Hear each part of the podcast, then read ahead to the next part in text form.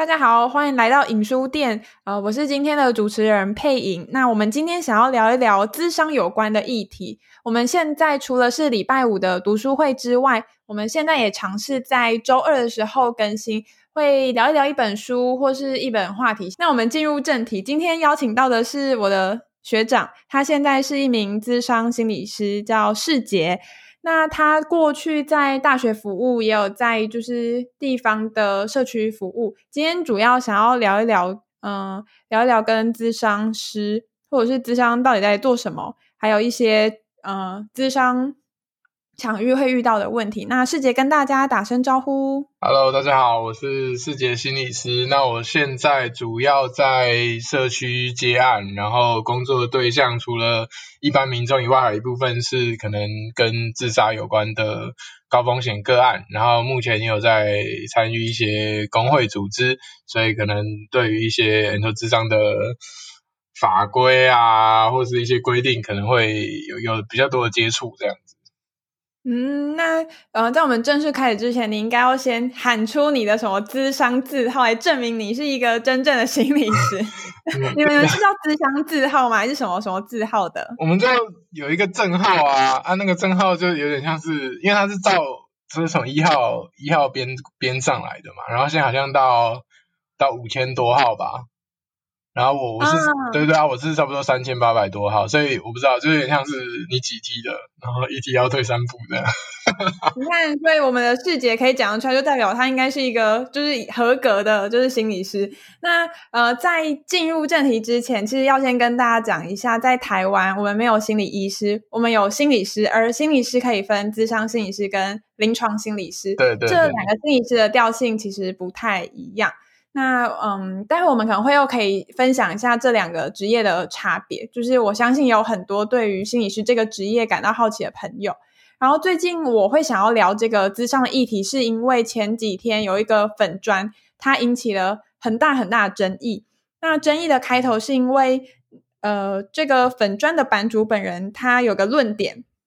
就是女性的穿着可能跟犯罪有关，就是她会被侵害是因为她的穿着。可是除了这件事情，另外一个引起讨论的点是，他这个版主他有开一个工作室，就是他因为秉持助人的初衷，然后他也有修一些跟心理有关的工作坊，他自己开了工作坊，然后自费，呃，应该说收取费用，然后听别人。听别人讲话，然后给予回馈。后来就是在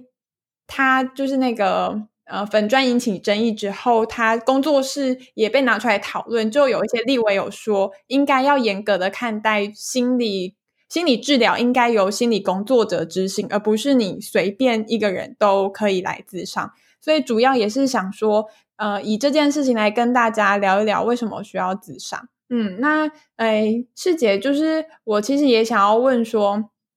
就是咨商心理师在就是咨商的场合到底都会做些什么？就是你们是就听别人聊天吗？还是就就就听别人聊天吗？还是会做其他的事情？我我先讲你刚才讲的那个事件好了，就是嗯，我我其实我自己看到，就是这个我们在脸书上可能都会看到嘛，然后我自己第一第一个看到的是说。哦，又有类似的事情了，因为不管是说性别，或是像你说自己私自接案这种事情，其实我们大概可能偶尔都会听到，尤其是我们自己又在这个圈子里面。但是我想这次我觉得不一样，是说哦，你你踩一个雷，你只踩性别，好像不会被怎么样；你你只踩那个自己接案，好像不会怎么样。可是当你一次踩到两个雷的时候，好像就会爆炸，就会延上。然后现在他好像都都好像都把文删掉了嘛，然后好像那个。哦，好像智商的全联会那边有做一些回应这样子。嗯，哎，那呃，我刚刚问你可能切太快，我想要回过头就也呼应你刚刚的分享，就是对，呃，智商工作室就是聊天工作室这件事情，就是嗯，你你怎么看待它跟智商是在就是我们的物谈室里面对话的差别？就是普通的聊天跟专业的聊天，他们到底差在哪里？我觉得。就是智商这件事情，我我觉得它有点像是，呃，我觉得因为智商或聊天这件事情，其实是大家都可以做的，所以好像我们会觉得那个专业性是比较不会被看见的。然后我自己想象一下说，哦，哦，好像我们看见那个在打键盘，就是在写程式的人好了，然后他是在打键盘嘛，嗯、可是我们不会说，哦，你你在打键盘的人，就是你会用键盘打字的人，你就会写程式。可是我们会有一个。想象是说哦，如果我是可以倾听、同理、接纳，然后好像我就可以做好那个智商或者心理治疗。我觉得可能是因为这样子的差异，所以让大家觉得好像，哎，我我选择专业，或是我不选择专业，好像那个差异会没有这么大的感觉。嗯，哦，那就是那嗯，我我自己会觉得另外一个可能是。以产业的观点来看，就是这样子的，资就是非没有证照的咨商，他是不是也会危及就是有牌的心理师的名誉？比如说，有些人会觉得，哎呀，资商就是一种聊天，所以他们可能因为觉得一般正常的资商很贵，所以会选择可能比较便宜的其他的聊天服务。但是当他们觉得好像聊天也没有什么帮助，之后他会觉他会混在一起，会觉得哎呀，聊天就是没用。就是你们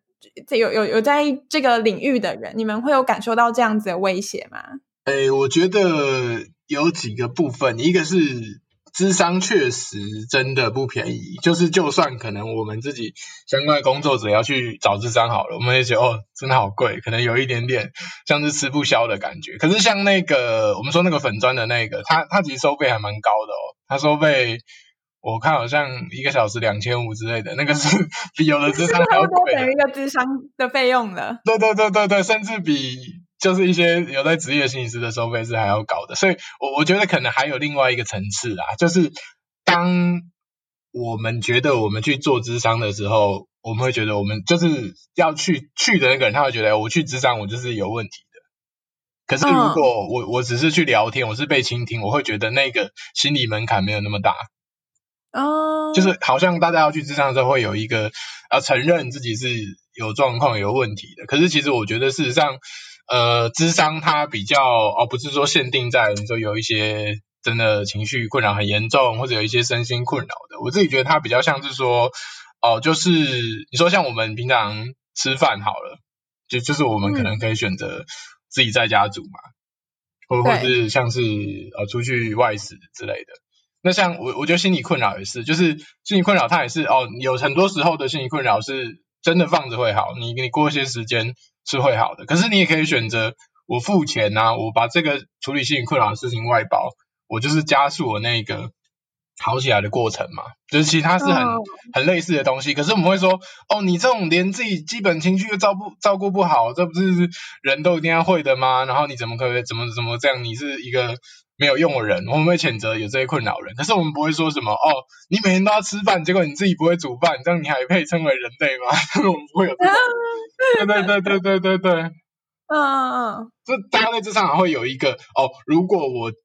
认定那个服务叫做智商的话，然后我去，可能我就会有呃，我就心里就会有一个门槛。可是当它叫做倾听，当它叫做算命，当它叫做咨询的时候，我好像觉得我我没有那么糟。那但钱是一个部分，可是我觉得这个心理门槛可能是一个蛮大的影响。那你觉得这个心理门槛它会让？就是心理师更难接到个案，或者是就是有需要帮助的人，他没有办法受到帮助吗？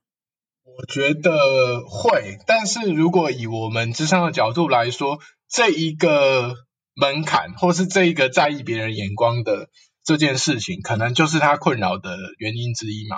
哦，就这个这个对，就是他他的困扰本身就会影响他去接被人家帮助的意愿。那或许大家生活中他也是，就是他很在意别人眼光，他可能别人帮助他，他也都会觉得，哎，我好像要承认我是脆弱的，好像是很丢脸的之类的。哦，哎，其实这边也可以聊一下，你之前是不是有一个粉专叫做来自商？对对，我之前有做一些轻微推广的内容。因为我觉得当让大家认识智商是蛮重要的啊，就是我我觉得那个差别是说，大家好像对智商的认识是没有这么足够。就像我们我刚才讲的，好像智商它其实不会是一个哦，一定要有什么状况，一定要什么很严重才能来的。就甚至我觉得我们心理是会更希望是，呃，如果你状态是好的，你来反而你的收获会比较多嘛。就假如你是在一个很很很深，然后很很重的情绪里面的时候，其实我觉得那能做的不多啦。就是我们光把你从那个低的情绪拉回去，那个你说平常的状态，我们可能就只能做这件事情。但如果你的状态是好的，你来其实你可以谈一个更深入的，可能谈一些你说成长过程啊，或是一些嗯一些可能你你你心里累积很久，那个很多时候在状态比较好的时候才有办法谈得下去的吧。其实，我对，可是我觉得这好像跟一般人想的不一样诶，因为像如果是我的话，我就会哎呀，虽然我是一个心理系学生，但我终究也只是一个一般人，就是。对，就是如果是我的话，我就会觉得好像等到我要很严重，我去咨商才就是 CP 值会比较高，就是我一样付一样的钱，可是我心心情好的程度就可能是我从心情不好变到心情还可以的程度，比如说三个好了，一样的钱。可是如果我从心情还好变到心情好的那个程度就一个，但我都是付一样的钱，那样感觉 CP 值很低。对，所以，对，对，我其实我今天才就是。才知道说，其实我们去思考谈一些更深入的问题，其实需要精力，然后那个精力是你没有，应该说需要一个认知资源，就你的大脑需要就是活动，对，然后那个活动不是在你很低落的时候可以处理的来的，对对对，就是那个，其实你说从从。四，你说四十分到六十分好了，那个东西可能就放着就会到啦，或者说根本不需要专业。可是从你的状态从八十分到九十分，那个可能就是需要更长的时间，或是更需要心理师的专业才有可能走得到的。像那个你说，假如是那种真的很急迫想要自杀的人好了，你你把他放在咨商室里面跟心理师谈，哦，心理师也只是帮他把情绪就是好像恢复到。不要这么激动的状态。可是其实这件事情，你说在那一种生命线，张老师他们的电话就在做这件事情啊。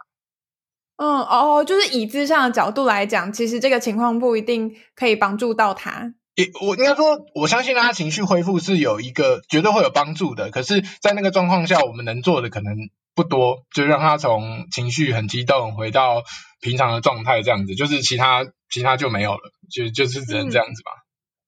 嗯，就能做的反而会很有限啊。那就像我们刚才讲，如果你的状态是好的，其实那个谈的东西才会是深入的，或是有无限可能的。就像我说那个八十分到九十分，或许是相对比较困难，或是需要专业的。我我觉得听起来像是你认为智商是一个探索自己的过程。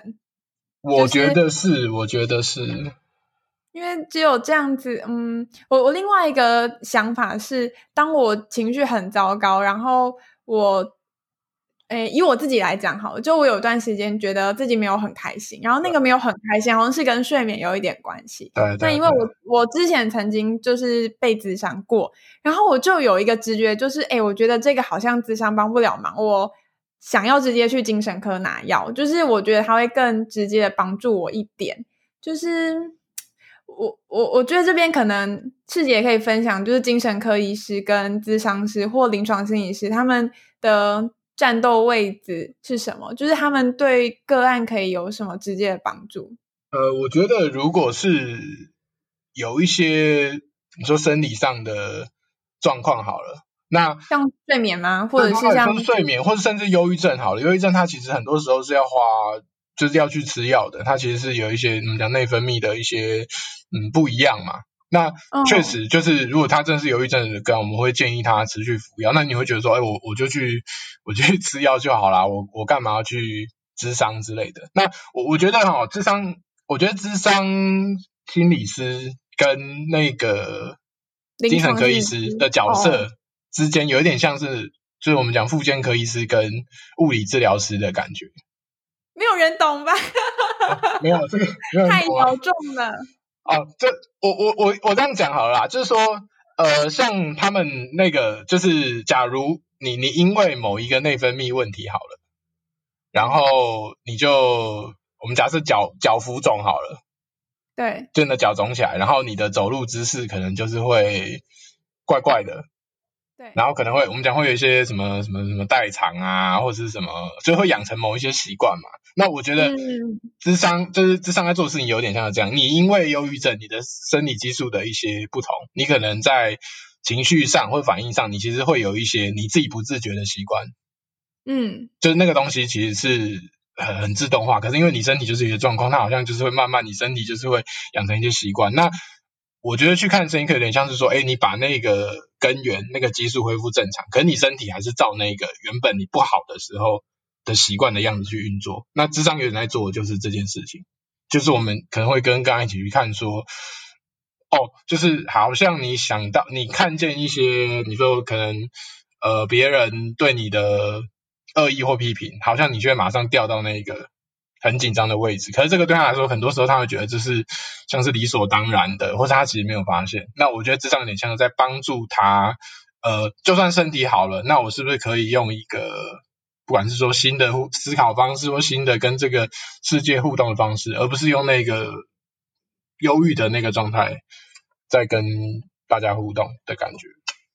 哦，我觉得这样听起来有点像是，如果是。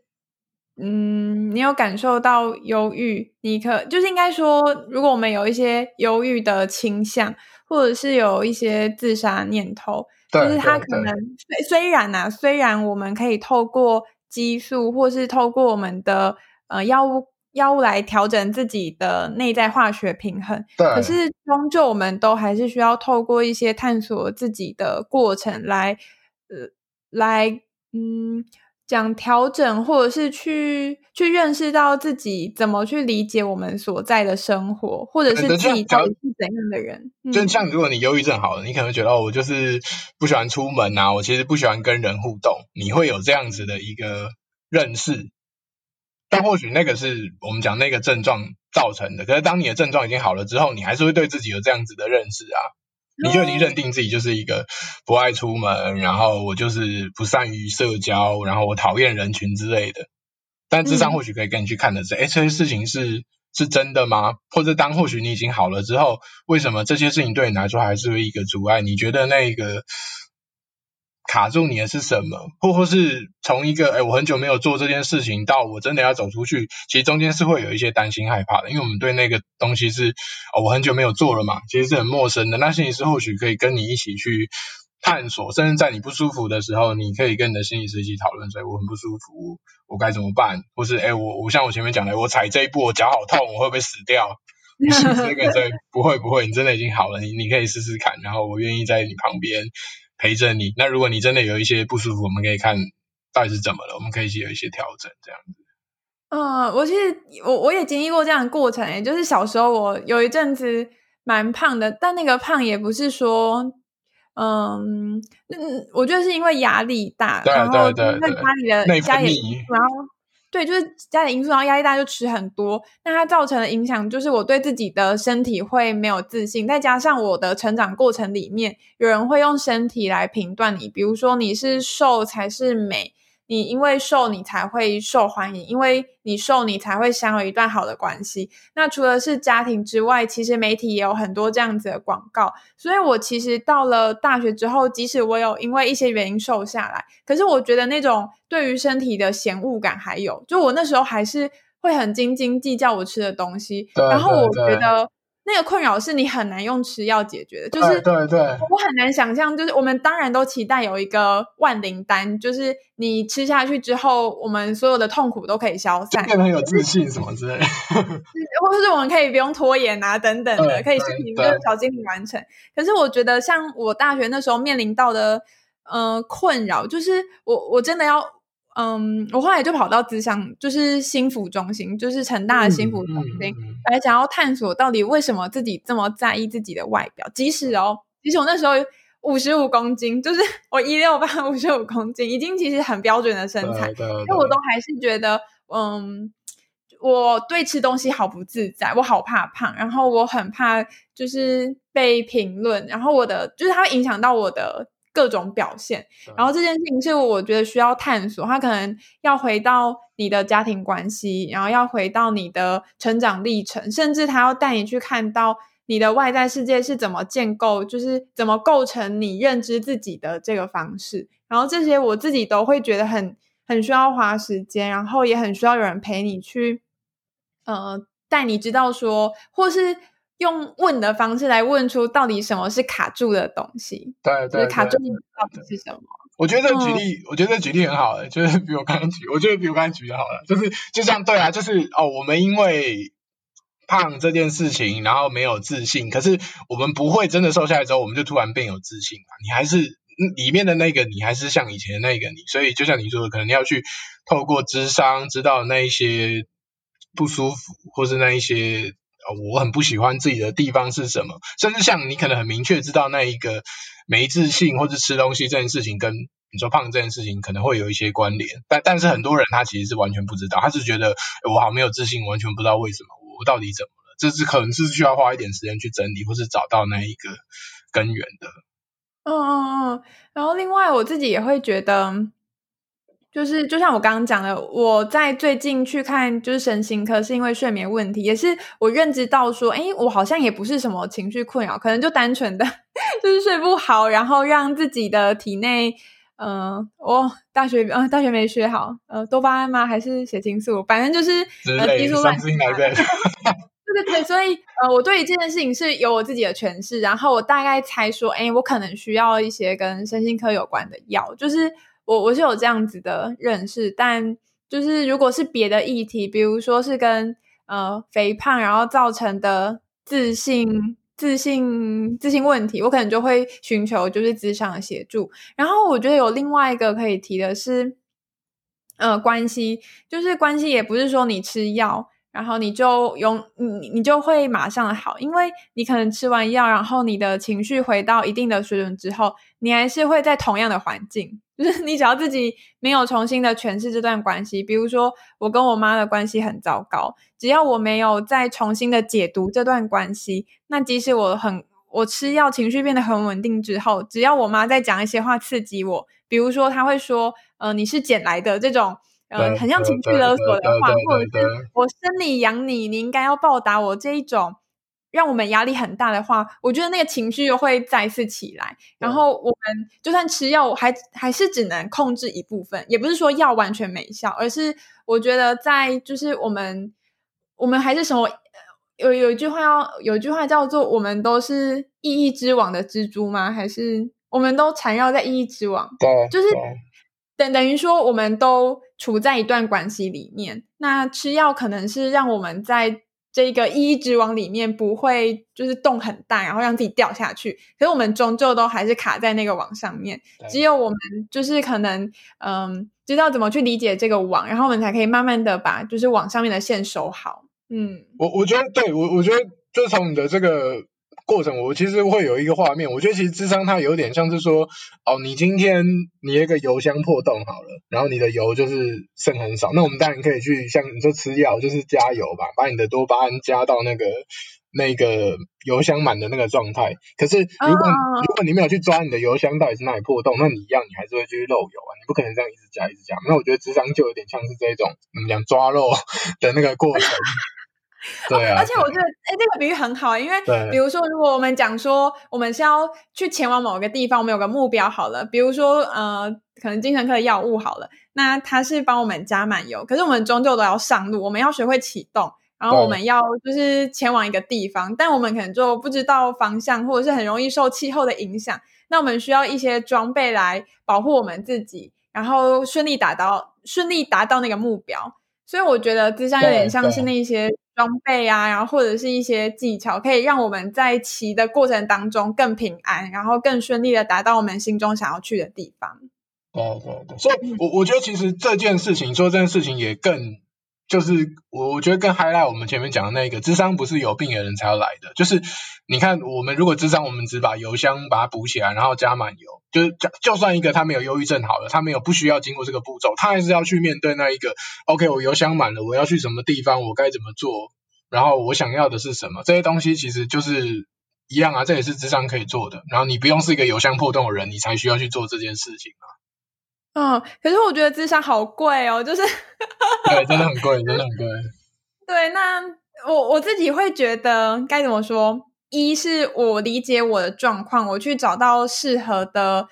的资源，比如说精神科医师、智商师，这些是我读过一些书，而且是我有时间读这些书，理解这些很复杂的分科方式。就是我我有资源情况下，我我才可以做很精准的选择。这些需要资源。二是我有钱可以付我的就是咨商费，或者是呃呃就是健健保门诊好了，就是这些都是我有钱，等于说我有无形的资源跟有形的资源来让我接受帮助。可是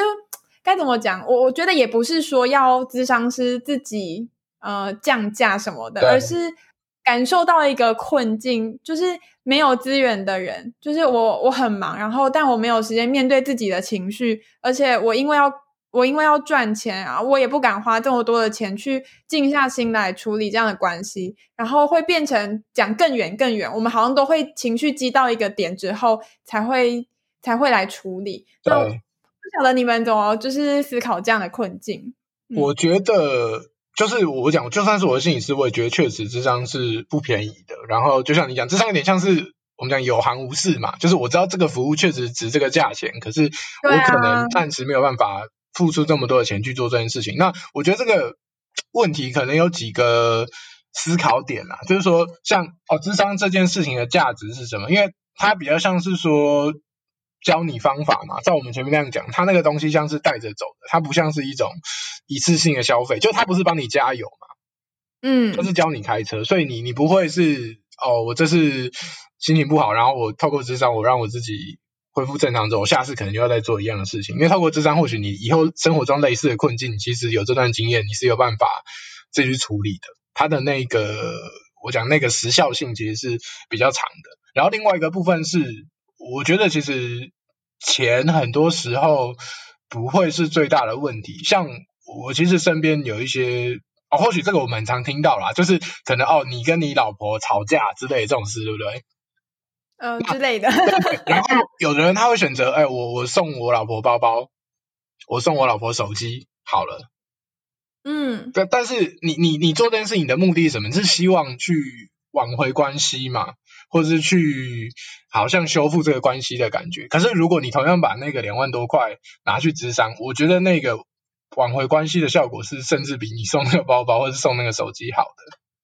嗯，不过我觉得会，我觉得会选择送包包的人，说不定只是想要避，就是避免争吵。对对对对对对对对对。就我、嗯、我的意思是说，就是有时候哦，同样的钱，可能如果或许你把它花在智商，其实效果会是更能达到你想要目标。可是就像我前面讲，大家对智商这件事情是嗯不太认识的。然后我也可以提供另外一个角度，就是呃，我其实也有蛮多个案，他的困扰可能不是那一种哦，就是像我们想的那种，真的。嗯，超级严重的，但他有感受到智商其实对他有帮助，他可以让他呃在他他知道有一个人在他不好的时候，就是那个时间会在那边，或是他可以让他的情绪一直维持在一个水水准以上的的那个状态。那很多会像是呃两周来一次之类的哦，然后两周来一次的话，那变成是说，你说一次只要两千块的话，那等于是一个月大概就是四千块嘛。嗯，那这对一个上班族来说，我想或许是可以负担的。就是如果你一个月花四千块在照顾自己的心保养，对对对对，就像保养保养的感觉，我觉得这个也是其实呃没有像我们想象的这么的巨大。但我们好像会期待说，哎，我我智商我也是就是要要要付好多钱，然后要一次到位的那种感觉，可能会让我们压力比较大，没有错。因为我觉得是，如果假如啊，假如真的要从量化或者是 CP 值的观点来看这件事情的话，呃，可以把把它想成我们付一次的钱，但影响的是我们从智商开始的到往后的人生都都会受益。就是我们的时间也不是说一次一小时的智商，我们是买后面整个人生。就是其实，对对对对。如果我们活得越久，就是我们赚的够，就是赚赚的赚得回来。对对对对对，或者你跟智商，我其实有的个案他来，我们也不会说让他谈很长，他或许这一次他可能只谈个五次六次好了，但是其实当他跟智商有建立一个连结，他相信智商这个服务的时候，当他以后人生有困境的时候，他就会愿意再过来嘛。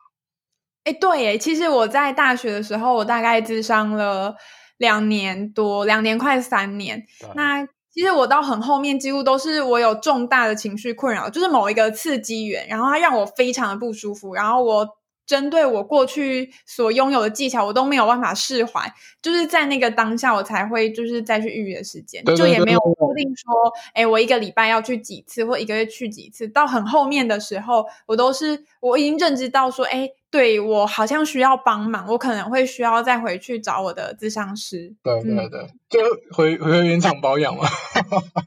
对啊，但。就像呃，最近有另外一篇报道，也就是很常被传，就是报道者一篇的报道。那他写的是跟台大学生有关的的的的事情，但有就是一个小节特别让我印象深刻，就是呃，在高价的门槛下面，其实有咨商需求的人没有办法寻求帮助。也就是说，我们可能在学校，就像我，我可以利用学校的资源。然后进行咨商，而很多综合型大学可能资源比较多。那那篇文章有讲到说，其实虽然是资源多的综合型大学，但是都还有很多学生没有办法就是接受到帮助。而我知道有一些私校，其实是你一个登记就要排好几个月之后，但你的困扰是当下的，就是呃，资商整个环境都还是需要。都还是需要更多人进场，但可能有很多问题啊，可以让就是有需就是什么需求大于供给，就是这很复杂。但那那篇文章另外一个让我印象深刻的就是，很多学生毕业之后，即使他在学校愿意接受咨商，那也很信赖就是咨商服务，可毕业之后他确实也因为很贵，然后就没有嗯，就是选择选。选择不去付费，第一方面是因为可能刚刚出社会，薪水比较少。我觉得就是有该怎么讲，还是回归到我们前几分钟谈到的一点困境，就是咨咨商的，你也不能说它很贵，但是对对，有时候有时候就是在那一刻你付不出这个钱。嗯，那我另外想问，就是那一般的社会局或是有。在地有一些免费的咨商资源嘛，或者是比较便宜一点的，因为你说你有在地区待过嘛，不晓得有没有就是相关的资源，但是是我们没有看到的。其实咨商有蛮多资源，就是像你说，假如是有自杀的那一种，基本上每一个县市的卫生局都会有一些，就是呃，就是，如果你是有自杀的。情形的话，他们是会补助你智商的，就是像我讲，我自己接的个很大一部分就是这样，就是他们可能县市政府那边有有知道这样的个案，然后问他们有意愿，然后就县市政府付钱让他们来智商这样子，就是因为就像你讲的，其实智商或许是每个人都有那个需求，可是我们资源有限嘛，所以那些资源好像就会呃帮助那一些在那种临界值临界值，就他已经快要爆炸，把他拉回。拉上来，就是我讲的那个，可能我们帮他从四十拉到六七十，那那可是我们的资源还没有多到可以涵盖到那一种，你说八十分想要走去九十分，或是我们可能像我们大部分人或许是六十，但是我我觉得六十的状态是我觉得很不舒服，我想要再往前进一点，可能确实这样的资源相对少，然后可是如果是在那种不管是说弱势啊，可能家境不太好，或是像哦自杀那种很急迫的，其实每个县县市政府大概都有这样子的资源，其实。哦，所以如果像我有情绪困扰，那在地是可能就没有相关的资源了吗？呃，有的会，然后我会蛮推荐，其实现在每一个智商所它都有那一种实习心理师晤谈的服务。哦，然后他每一次可能都是收像是场地费，那那些实习心理师基本上他们都会是呃有一些就是。在职业心理师当他们的督导啦，所以他们的问题，如果他们真没有办法处理，他还会跟他的督导讨论，然后在智商室跟里面谈。然后我觉得跟实习生谈，其实他我觉得不见得不会走不到，就可能走到同样的地方，可能你去付费的心理师可能要花花六次就可以走到好了。那你去跟实习生谈，他不会走不到那那个地方，他可能会哦要花十次这样子，他会花比较多的时间。嗯、可能因为他呃我们讲比较便宜嘛，所以其实。如果真的有这样的需求，我觉得这会是一个不错的资源。哦，那它一般都是会公布在就是学校的网站吗？学校会有，然后像你说，其实主要或者是困扰的可能是社区民众，因为他没有学校的智商中心可以用嘛，所以有一些社区的智商所都会有一些嗯实习生物谈的服务。我觉得我觉得都可以打去问问看啦，或是那种东西其实蛮快就就会秒杀了，所以你可能啊，你说在那个。招募的文宣比较少看到，因为可能一下就满了，所以那个东西可能不会一直显示出来。但如果其实真的有需要，都可以打去问。哦，对对对，然后我我这边可以提供一个小撇步啦。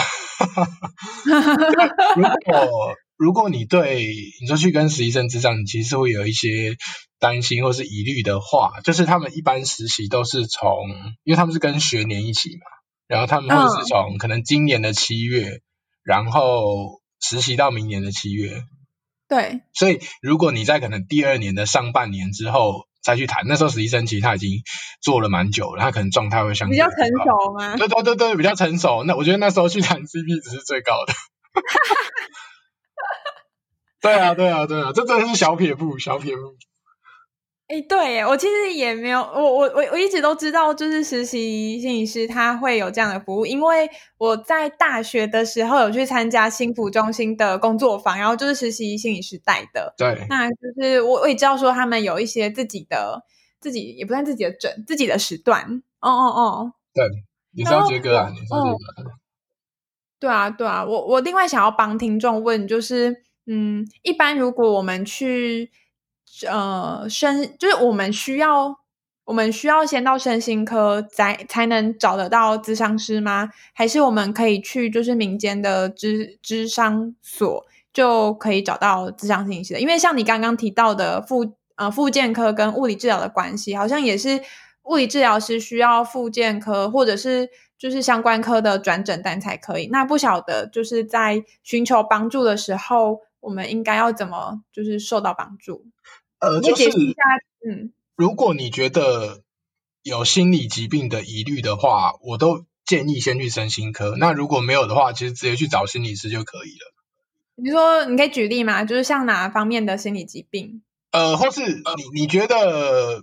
你说像我，你看像你讲，你明显很明显知道你睡不好，睡不好，哦，或是你觉得你的状态是很剧烈性的，跟之前。是是不太一样的，或者是说有一些忧郁之类的，oh. 就是我我觉得除就除非是那种你你觉得哦，我就是我就是什么我刚分手，或是我可能什么离婚，我跟家人吵架，或是我生涯问题，我觉得这种你就可以比较排除那一种你说跟医疗有关的东西嘛，对不对？哦哦，这种其实好像就可以直接去咨商，但如果你觉得除了除了那些，你可以很明确的，我其实都一律建议先去身心科，因为身心科比较便宜。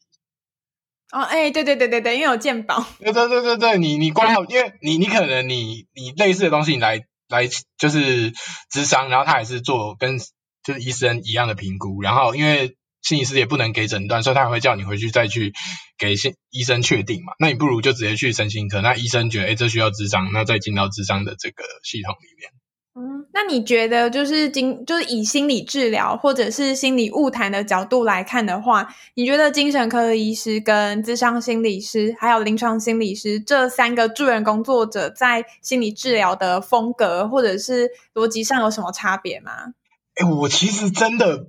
我真的没有什么跟身心科医师还有临床心理师一起工作的经验，所以我、哦、我大概只能从我。个案的。所以去去知道这些事情啦，但是因为呃，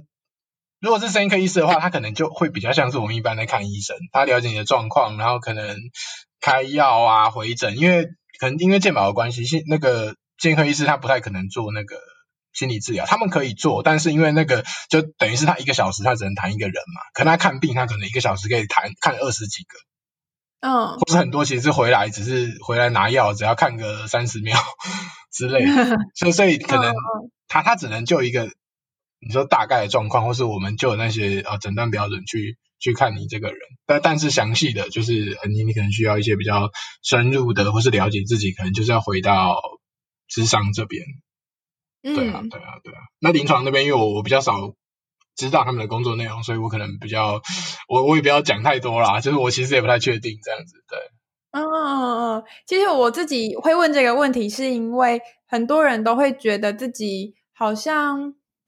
找不到适合的咨商师，就是呃，应该说找不到适合的谈话对象。像是我看过有些人会觉得，哎呀，就是精神科医师都不听我讲话，或者是。他觉得他的智商心理师好像都没有办法直接回答到他的问题。那我自己在想这件事情的时候，会觉得是这三个角色的就是厉害的地方不一样，所以可以评估一下自己的状况，然后选择相对应的服务。但就是其实都还是要试啦。我觉得即使是你知道说，哎，对，就是精神科医师可以开药，然后我的需求可能是跟生理面比较有关的，那我去找精神科医师，但其实都还是需要时间去调整药物啊，或者是即使是咨商都不是即使。呃，如果是咨商的话，可能更需要时间的来去找到适合的心理师，就不一定说我只要去，然后找个会聊天的人，我就可以马上的就很开心。这些都需要尝试，因为毕竟这是一个跟人密切相关，就是你需要磨合，就是你你其实跟你的心理师也需要磨合。对对对对对，所以我觉得其实面对这个状况，好像不是说，我觉得这有点像是，嗯、呃。我不知道谈恋爱吗？就是你，你一觉得哦，这个人不适合，那我就换下一个。然后我不适合你，你好像就一直在按那个随机的按钮，然后我要甩到一个我满意的。但其实很多时候要处理这样的状况，很多时候其实是直接的沟通嘛。嗯嗯嗯。如果你可以告诉你的心理师，你的。健科医师，你的需求是什么？然后我觉得可能，呃，可能像我觉得你不够温暖啊，我觉得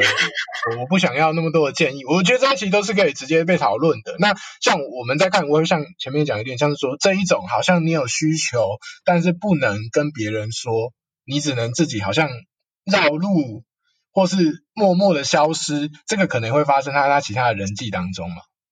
哦，哎，对，我觉得那也是一个议题，就是如果你觉得心理师。跟你处的不好，你觉得这个不适合你，是因为他很会碎碎念。其实他可能隐含的议题是你想到你的家庭关系，或者是他反映你的生命经验当中的某一个核心和核心议题。对对对，嗯嗯，或是或是像。有时候这个也不见得要真的有抽到议题嘛，就像那个心理师他真的很啰嗦，他就不是你的不是你的议题，他真的很啰嗦。但就算是这样，是心理师自己的议题。对，可是我们也可以试着告诉他嘛，就心理师，我相信心理师大部分是可以沟通。如果你觉得他很吵，你叫他不要这样，他一定是可以改变的。这也是我觉得咨就是在咨商场合可贵的地方，就是它是一个安全可以接接住别人的环境。就是比如说，如果你在外面跟别人谈论一些你情绪不好的。的状况的时候，就是如果对方回馈你，然后你说对方太啰嗦，他可能会觉得干嘛呢？就是呃，我是你的朋友，我只是在听你讲话，然后还还被你嫌什么？但是咨商，对对对对对，你确定一段你们就是在面对自己情绪的这个时间，所以我们可以沟通，而且这也是为什么我觉得付费是重要的，因为嗯，他会确保说这一段是。嗯，是专业的疗程，就是它不是立即在感情的基础上面，对它是在一个专专业服务的时段底下的一段关系。而且你会比较投入嘛？你有付钱就会比较投入。免费课我们就觉得没听到没关系，可是你有付钱，其实你会比较投入在那里面。哦，我我记得，嗯，就你你刚才说那个，你你说好，我们假设你觉得你的心里是很啰嗦这件事情好了，就是从你。不敢讲，到你可以讲出这句话，然后或许你开始讲的很难听，说：“哎，你好吵，你好啰嗦。”那可是好，他就算他说了，可是这样子的沟通方式，其实在他的生活中也会遇到困境嘛。我们不能、不可能这样子跟你生活中的人讲话嘛。嗯嗯嗯。他心理师也不是活该被你凶，所以当你说这个需求之后，或许你可以开始心理师跟你说：“哎，那如果你有这样子的想法，这是很直接，那我们怎么可以怎么说出来？”嗯，就是哎，我很多时候。听不太懂你的意思，我我觉得，呃，我觉得心理师有时候你话太多了，可能会让我很迷惘之之类的，就它会变成是一个比较比比较好的句子。光这一个哦，他觉得很不太舒服，改流改流到他可以讲出来，大家好好说，其实这就已经是一个我们讲治疗的过程了。哦，对对对对对对对对，我也觉得是诶，不，我我另外一个。想到的点是，其实心理就你读心理系，或者你读太多心理学相关的书，其实我觉得在咨商的时候，有时候会出戏。就有时候我我我自己也会觉得，因为我看过一些书，然后我会扮演一个患者。然后我有一次还很后设的跟我的智商师说，怎么办？我觉得我现在讲的好像不是我真实的困扰，我讲的好像是我想要扮演的样子。那我会不会？其实没有这个困扰，而是我，不不，我就开始在那边就是转圈圈，然后咨商师就用一个很抽离的角度说，那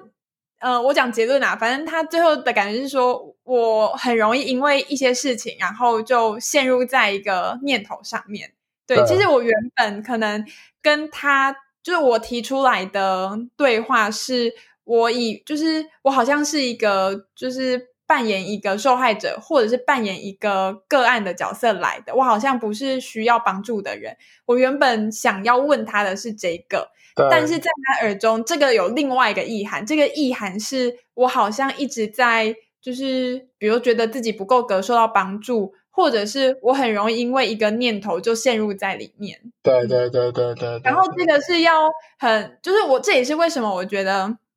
呃，专业有受过专咨商专业训练的咨商心理师或临床心理师，跟一般的工作者不一样的地方，就是虽然同理很重要，就是虽然聆听跟陪伴跟比如说付费的时间很重要，可是一些很超然或者是一些看待智商个案的角度，那都我觉得很难很很难被取代。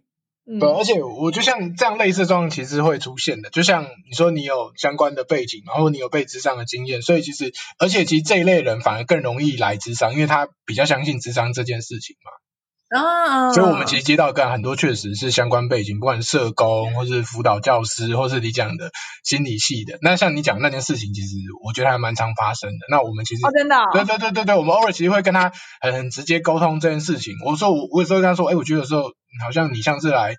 来上课的，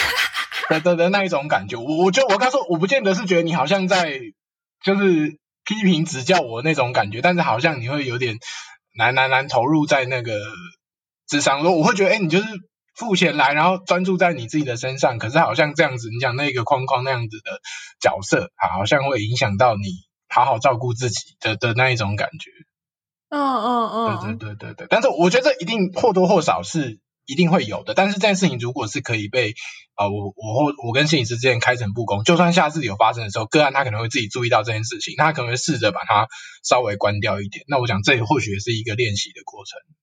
这个也是可以提说，其实心理师就咨商或临床，就助人工作者都会提供一个经验的视角。比如说，我原本。我我原本是用 A 视角看自己，我永远只是正面的看我眼前的风景，可是呃，我永远都不晓得我的背后长什么样子。但是心理师可以透过呃他的眼睛跟我说我的背后可能长怎样，那我就可以转过头来，我我我，因为我看到了，那我可以试着就是转转头过去看我背后的风景是什么。就有时候我们只是我们会陷入，应该说我们会觉得很痛苦，应该是我们。可能被我们的经验或是我们的习惯，我们就习惯正面的看事情，不不不是那个 positive 的正面，是我们会往前看事情，但忽略了这些单方向的感觉。对啊，对啊，但忽略了其实我们可以用另外一个角度，可是自己很难发现，因为我们太我们生活太忙，然后我们太习惯用很直觉的方式来面对我们生活当中的情绪，尤其是情绪。那我自己觉得，像是提供另外一个切入点，就是比较更高层次，或者是自己没有注意到的切入点，带我们用真实另外一个角度来诠释我们的经验，然后我们的经验就会被松动。比如说，如果我事情没做好，呃，我我被骂，以前可能会觉得啊，我就是懒，以前的我会这样觉得。可是透过心理师把我的家庭就是带出来之后，我可能就是慢慢会觉得。呃，以前是因为我妈说我很烂，我才觉得自己很烂。但我现在要跟我自己讲说，事情做的烂跟我这个人是不是烂没有关系，而是我可以就是慢慢的学习把它做好。对，就是它是一个历程，然后要透过视角转移。比如说对我来讲，就是我必须脱离我跟事情不好的这件事情，然后来去分开，让自己可以用新的角度来诠释。呃，工作能力不等于我的人格特质。对啊，这些都是啊，感谢 感谢在我生命中出现的咨商心理师们。真的，真的，真的。而且我我觉得智商还有一个很重要，因为我们前面讲的会有点像是我们在找那一个前因后果或是怎么了的那种感觉。但其实智商里面，我觉得还有一个很重要的元素是说，心理师他真心这么觉得，有一些不一样的可能。像是或许你说你，哦、你会相信吗？对对对，那个相信那个把自己你知道逼很紧，然后我我看到我真的是就是哦，我看到你其实好累哦，我觉得你明明很认真了，可是你却还是这么的用力，我可能是会有一些感触，或是有一些感受的，或是那一些肯定，你会觉得智商很像是在。呃，很多时候有些人看起来说，哦，你智商性是在那边乱捧一通，就是什么，哦，这个也要正面看，这个也要正面看。可是我其实，我我其实上我在上课，有一个老师讲话，我一直记得，很影响我了。他说，你的个案他可能这一辈子都没有被别人好好善待的经验。那如果你你不好好善待他，他怎么知知道要怎么样好好善待自己？嗯嗯嗯。对吧？就是他，他可能像哦，我的个案，他咨商，他他回去，然后他真的什么都没有想，然后来了之后就是，哦，我我这礼拜都没有想，然后他会很紧张啊，他觉得我这礼拜什么事没做，我好，我是个坏学生，我是个坏个案。可是或许我们让他知道说，哎，心理师真的觉得没关系啊，就是你你觉得你的状态不适合，你想要修修行，想要慢一点，这都是 OK 的。那当他有这一种，哎，我真的好像不用把自己逼这么紧的经验之后，他或许才有可能慢慢把这件事情放松吧。嗯嗯嗯嗯嗯，对对对，我觉得是就累从从心理师的回馈累积新的经验，跟就是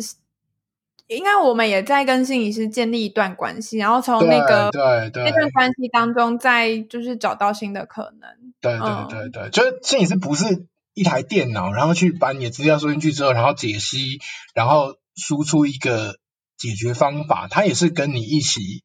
演练的那一个伙伴。嗯嗯嗯嗯嗯，我觉得这两个有点像是相辅相成的，所以很多时候会觉得，哎，心理师只是你说只是倾听，只是抒发，只是给建议，只是聊天，这些成分，这些成分，这些成分其实智商里面全部都有。可是智商就是在适合的时间做适合的事情，什么时候该抒发，什么时候该给建议，什么时候该去找那一些原因，就是。那些都有，可是智那些不是智商的全部。嗯，对啊，对啊，对啊。我另外一个想要提的是，就是因为我的智商经验很很多，就是 对我的咨商经验很多，然后我到后面都会觉得智商有一种腔调，然后到后面就是可能像我我后来有跟我朋友聊，就是他可能也有去过智商几次，然后我们都觉得智商是有些腔调，觉得很嗯、呃，也不是说很烦，只是会觉得。这个就是我有看到那个样子，有一个教科书的那个 type 在那边啊。对啊，然后其实我那时候在也在想说，是不是看到了这个就代表我不需要咨商了？就是我已经感受到某一些，就是呃，讲套路也好，讲就是专业的样子也好。Okay, okay. 那如果假如有一个个案这样子跟你说，然后他觉得心理师都。就是讲一样的话，然后就是这样的强调，用这样的字，就是你你会怎么回应这样子的人啊？我我听到的会是说，你会很难相信这是真的啊？你会觉得就是我会觉得我会听到，哦、你会就我会觉得你会很难相信这一些关心是真的，你会很难相信这一些嗯，我们聊的东西是不是真实的？好像那个都是我们心理师教科书上学到的，我就只是。嗯像是见招拆招，你其实会有这个，哎，我好像只是个案，然后，嗯，我好像没有真实，我真是心理师，我没有真实的跟你互动的那种感觉，其实感觉不太舒服。哦，哦，另外的可能性也也可能是我之前遇到的心理师蛮新手，就他可能还没有，就是成熟到就是画画进。把一些就是心理比较口语啊，就是、比较口语的感觉。嗯嗯嗯嗯，对对对对对对，这是可能也有可能嘛？对，这这这个，我觉得新手老手可能差还是差在这些，就是那一些句子你有没有内化？因为你你很慌张的时候，你一定是回去去看课本，哦，这句好，这句好，我 我拿来用嘛。可是那个内化是确实是需要时间，有时候你想说跟实习生谈，还有跟实习生谈，有时候就会差在这一种小地方，它不影响他走去哪里，可是就会像你讲，让你难进入状况，或是可能就要花比较多时间才可以达到一样的。的效果哦，就在这种小细节上，对，就有一个给听众朋友一个小小算有小撇步，就是应该说小小提醒好了，就讲小提醒，就是如果你发现你的咨商师讲话有点生硬，可能也不是因为他没有能力，只是他可能 还在刚职业阶段。就是如果你你你觉得他的收费也 OK，然后你也有这样子的，你也觉得蛮适合，就是。可以慢慢的一起探索，就是也不要直接说，哎，他感觉好像很教科书，就认定他没有能力。对对对对，确实。往后可以看到就是更不一样的风景。那你会觉得我有心理师的那 Q 吗？嗯。你说我，我说你觉得我会有吗？有，我我我觉得你的声音超不像智商师的。好，真的吗？就是我我觉得你的声音是工程师的干话声音。哦，我是啊，我其实在我在咨商室里面也差不多是现在这个样子。所以就你刚呃，我们在就是节目开录之前，我就问世杰说：“哎，世杰，你在咨商室也是这个声音吗？”他说：“哎，对耶。”对啊。然后我就觉得跟我的印象差很多，就是我就觉得咨商室的声音就是要柔柔的，然后就是小小声的，但是世杰的声音就是很就是工程师，然后对对对，就这没这没有什么呃，这也不是想要得罪工程师，就是我觉得是很很野性的声音，野性吗？嗯，很很直率啊，很直率的声音。我因为我觉得心理师确实是有不同的风格啦，风格对对。然后像我自己，我我觉得我确实我是一个在咨商室里面跟咨商室外面，或甚至是像我演讲好了，我基本上收到这样的回馈，就是哎好像都是同一个人。哦哦，我觉得这是一个很酷的能力，就是你可以一次跟很多人聊天，就是应该说很多人上台，他就会觉得我要有公众演说的样子，然后他的声音会变。对对对对对对。对，可是有另外一种人，是他可以营造出我跟很多人、一群人聊天，就是那个那那群聊天的人，他是就是听众不会回应我，可是那个轻松的氛围是有的。对对对，可是我觉得其实做越久会越。自在吗？越我觉得那个工作样子跟你本人其实是越来越接近的，就像我们刚才讲的那个，很多时候一开始因为你不熟悉，你必须躲在那个专业的样子或是那个句子后面，你会比较拘谨。可是到后面，你对你的工作比较熟悉，你的专业比较有自信的时候，其实重要的是那个真实的你嘛，跟个案互动，他其实是会比较放心的，或是比较自在的，不会有那一种什么上课感，或是你讲的那一种心理师感哦，是是可以让案主比较投入的。嗯嗯嗯，对啊，哦、这边好像就有点谈到说，我觉得刚刚这一趴很适合给就是想要进入就是心理师这个行业的人听，就是我觉得他有他也有他有一点像是跟职涯有关的，就是事情。然后在上上一趴有点像是，如果你对智商好奇，就是你好奇智商可以带给你什么，或者是智商到底对话里面会会发生什么事情。就是上上一个，就上一个时段，我们谈的比较多都是这个，然后呼应到上一个时段，我觉得可以提一下最近出版的一本书，叫做《也许你该找人聊一聊》，然后作者是作者是一个咨商师，他在征得病人的同意之后，把很多病人的真实案例就是打散，那会整成四个角色，然后会打散的原因是因为他要保护个案的隐私，所以就是以。就是融合了多位个案的生命经验，塑造重新塑造四个角色。那我自己觉得很好看，就是一个原因是因为做他除了是咨商师之外，他之前有当过好莱坞的编剧，所以你的他的文字很有画面感。那如果想他如果想要了解咨商过程。可呃，对话会怎么怎么进行？其实这本书有被台湾很多摄影师就是转发，会觉得很贴合，就是资资商的经验。刚其实，在前面聊天，世杰也有提到这件事情。然后除此之外，我自己会觉得特别的地方是，除了这四个个案之外，书中有提到第五个个案是咨商师本人，就是他自己也曾经被咨商过，也因为一些情绪的困扰，然后寻求其他专业工作者的帮助。对，那如果想要更了解，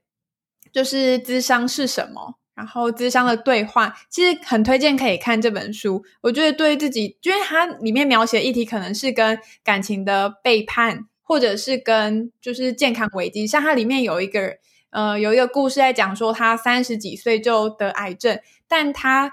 呃他很感谢他伴侣的照顾，但同时也很嫉妒他有未来。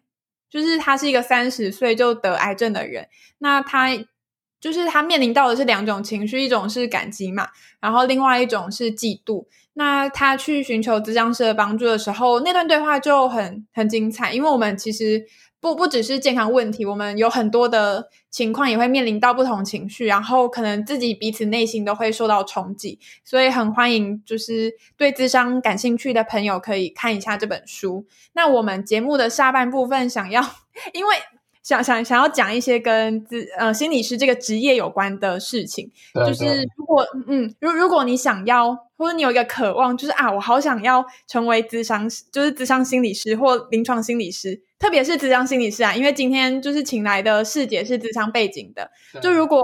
就如果你想要成为智商心理师的话，就很推荐嗯听一下下半部分，因为我我在店嗯我在很多的场合，我都会说啊我是心理系的，然后他们就会说哎我大学也很想念心理系耶，然后或者是他们会表达他们的渴望说，呃他很想要就是辞职然后去念就是硕班，然后考就是心理师等等的，就是。大家对于这个职业是有渴望的，可是我觉得业内的情况，就是心理师这个行业内的情况，往往都只有自己人才最清楚。所以节目的下半部分想要谈一下，就是心理师这个职业的真实状况。那今天请来的世姐，她除了是咨商心理师，她其实有一个蛮特别的身份是行动心理师。那世姐，你要不要解释一下什么是行动心理师？行动心理师就是呃。有点像是接 case 的感觉，可是因为我们的法规，所以我们一定会直登在某一个机构下。那像我自己是，我在台北，我我直登在新北，然后我在新竹也会有一个地方接案，所以我大概每个礼拜就是台北新竹，就是台北跟新竹两边跑这样子。然后有的可能会到更多，他可能会有的还会同时在大专兼任，然后有的可能会有一些你说长照的，是可以到。按家服务的之类很多种，就是有的人他就是会塞很多不同工作塞满，但是我比较怕麻烦，所以我就是两个而已啦，我就是两个地方而已这样子。所以可以说这是一个呃需要空，就是需要很多空间的自由工作者嘛，就是就是感觉性质有点像是心理师版的自由工作者。对对对对对对对，就是行动心理师，就是像你讲的，就是就是自由工作者版的。心理师这样子，那哦，对 对对对对对，讲错了。哎，那像这样的状况，会不会呃，第是会让你们的时间更有弹性，还是会让你们的收入更多？为什么会有行动心理师的产生呢？啊？呃，其实行动心理师的产生，我觉得像是我说实在话，是有点像是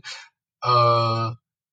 产业现况，就是我觉得在资方跟劳方之间的一个各退一步的感觉吧。哦，我的想象会是这样，因为其实像我们现在讲的，其实我们知道智商它是有一个市场的，或是它现在也开始现在蓬蓬勃发展。我想大家都会说智商是很有潜力、很有潜力、很有未来性，可是它就是还没有到那个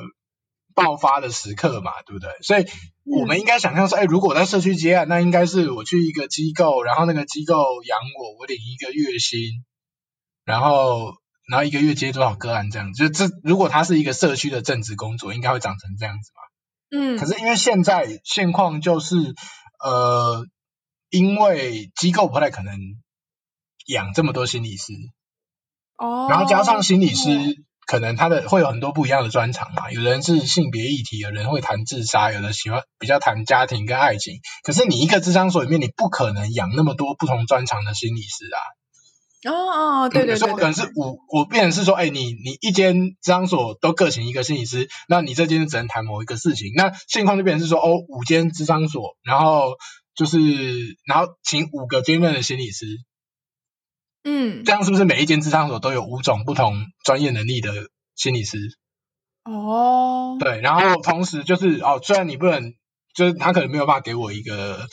全职的薪水，但至少我有我的自由嘛，他他不会过多的干涉我，就是接案的时间到就好，其他可能就是呃，就就是我们一些行政上的交流，我不用好像受到很多的，我一定什么时候在哪边，或是做什么事情要很被限制的那种感觉，我觉得就像这样子的权衡啊。那你们的就行动心理师的薪水是按照个案的数量来算，还是你们会就是兼职，比如说正职的一半或者正职的三分之一计算？大部分都是就是接案，然后抽成这样子。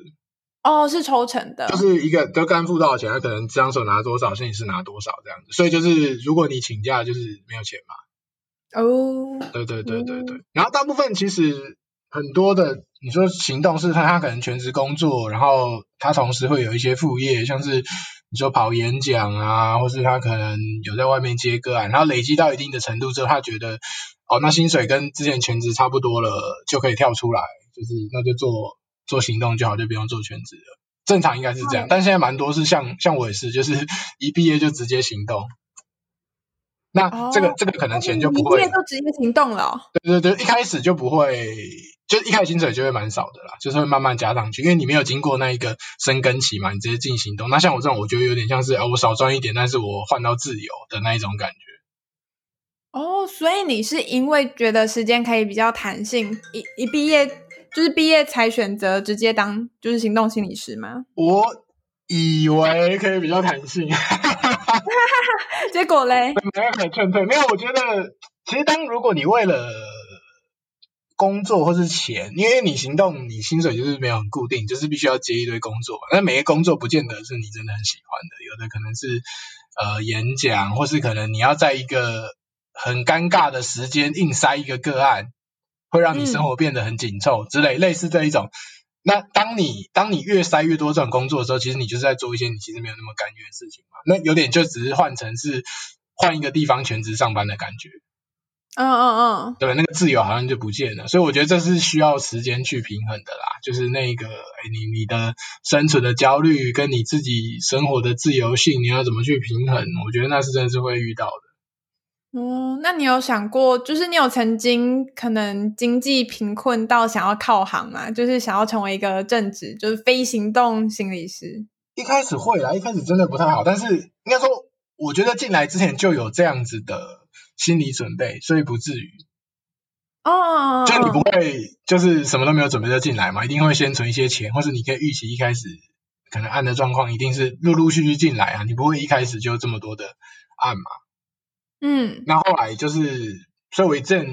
也那个时候比较有时间啊，做一些你说像新闻推广，你之前讲的粉专的部分，那现在现在就是个案数量也比较稳定，就就会比较 focus 在个案工作上，因为这是我自己。最喜欢的嘛，然后生就是现在薪水也还 OK 啦，就是养得活自己，就比较不会想那些，但确实会经过一个很焦虑、很慌张、很不知道怎么办的那种状况。嗯，那一般就是行动心理师跟就是在机构里全职的心理师做的事情，比如说呃要处理的行政是一样的吗？还是就是行动心理师会需要负担比较多？呃，每一个。每一个地方可能不太一样，但是其实你如果在学校的话，oh. 你接的个案相对不会到这么多，就是可能会蛮多时候是要做行政的。嗯，oh. 因为咨商中心的人力就是那样嘛，他一定要有人去 cover 那一些，不管是学，你看你说学生啊，那些志工团团体，那很多也是心理师在负责那一些行政啊或者核销那一些的嘛。哦，我我我想要帮，就是想要当心理师的。就是观众朋友问，就是所谓心理师负担行政，或者是很常听到心理师在讲说，其实最后花在个案的时间很少很少。这个状况是什么？是因为我们需要花，就是我们需要接就是计划案来养机构吗？还是为什么我们会花这么少的时间在个案上面？我觉得一方面是我们讲的个案可能还没有到这么多。哦，或是这个其实有一点点 M 型吧，就可能就前面百分之呃没有那么夸张了，不会前面百分之二十的心理师接百分之八十的个案，不太可能啊。哦、但但是会有一点像这种这种这种趋势嘛，然后所以可能你讲哦，对，确实会需要一些额外，你说像是你说带团体啊，或是演讲，然后去增加那个。收入，那学校里面可能就是一些学校，我讲除了智商以外，学校一些带活动啊、电影欣赏啊，或是什么跑公文这一种。那像外面可能就是我讲，你可能办演讲，或是一些啊，你你去什么地方带什么团体、什么方案，可是那个每一层可能都会有一些很多那种文书的工作嘛。你可能光招募、那、哦、收钱，嗯、然后因为你你跟机构，就你你其实是行动，你没有人可以帮你去做这些。杂事的感觉嘛？哦，如果你是行动，你也要做。就如果你是自己开的，你就要去 cover 那一些，你讲一些比较琐碎的，或者或者像我们可能还有写记录啊，每一个个案我们都要写记录嘛。嗯嗯嗯。对啊对啊对，那可能不同的合作机构，它会有不同的格式，然后要交不同的报告之类的。嗯。就是很多这种，因为你你是啊，你就是在不同的地方，所以你有很多新的东西你要去适应，或是你会需要配合你去的那个地方的规定。嗯，对啊，对啊。所以，所以其实心理师就是在呃接到个案之后，就是可能你一次晤谈之后，你还需要记录这次的对话内容吗？还是就是个案之后，到底心理师在忙些什么？呃，像我自己的话，我们我们是心理师法规定，我们一定要接完一定要写记录。哦。然后那个记录内容不会写到这么 detail，就不会想个案讲什么。我们可能会写一些比较大概，像啊，今天比较主要是谈论家庭议题。嗯，然后像我们刚才讲，我们可能会有一些人际练习，会讲今天针对什么事情要做一些人际练习，然后个案的状况今天比较好，比较不好，类似记这种比较像是笼统的东西。但是我们知道个案的状况，或者有一些特殊，哎，他这次有说他想想要自杀，这种我们可能就也会写上去。哦，就是这样子的记录。那我自己大概就是我谈完，我会直接我会马上把记录写完，如果时间允许的话。然后我那你，那你有曾经忘记你个案上次谈了什么吗？呃，其实不太会啊，基本上因为当我我觉得光你看像我们这样聊天，我们我没有特别记东西，我我我到明天都会记得我们讲什么嘛，对不对？真假的？不会那么细，可是重要的事情一定不会忘记，一定有某一些时刻是哎我们两个觉得很有趣很重要，那才会是晤谈的重点嘛。啊，那如果是那种什么很很很细的，什么你大学到底是三年级去谈还是四年级去谈，那个其实不影响我们的误谈嘛。嗯，我那个东西可能会忘记，可是那个影响就比较没有那么大嘛。嗯嗯嗯，就是会类会类似这样。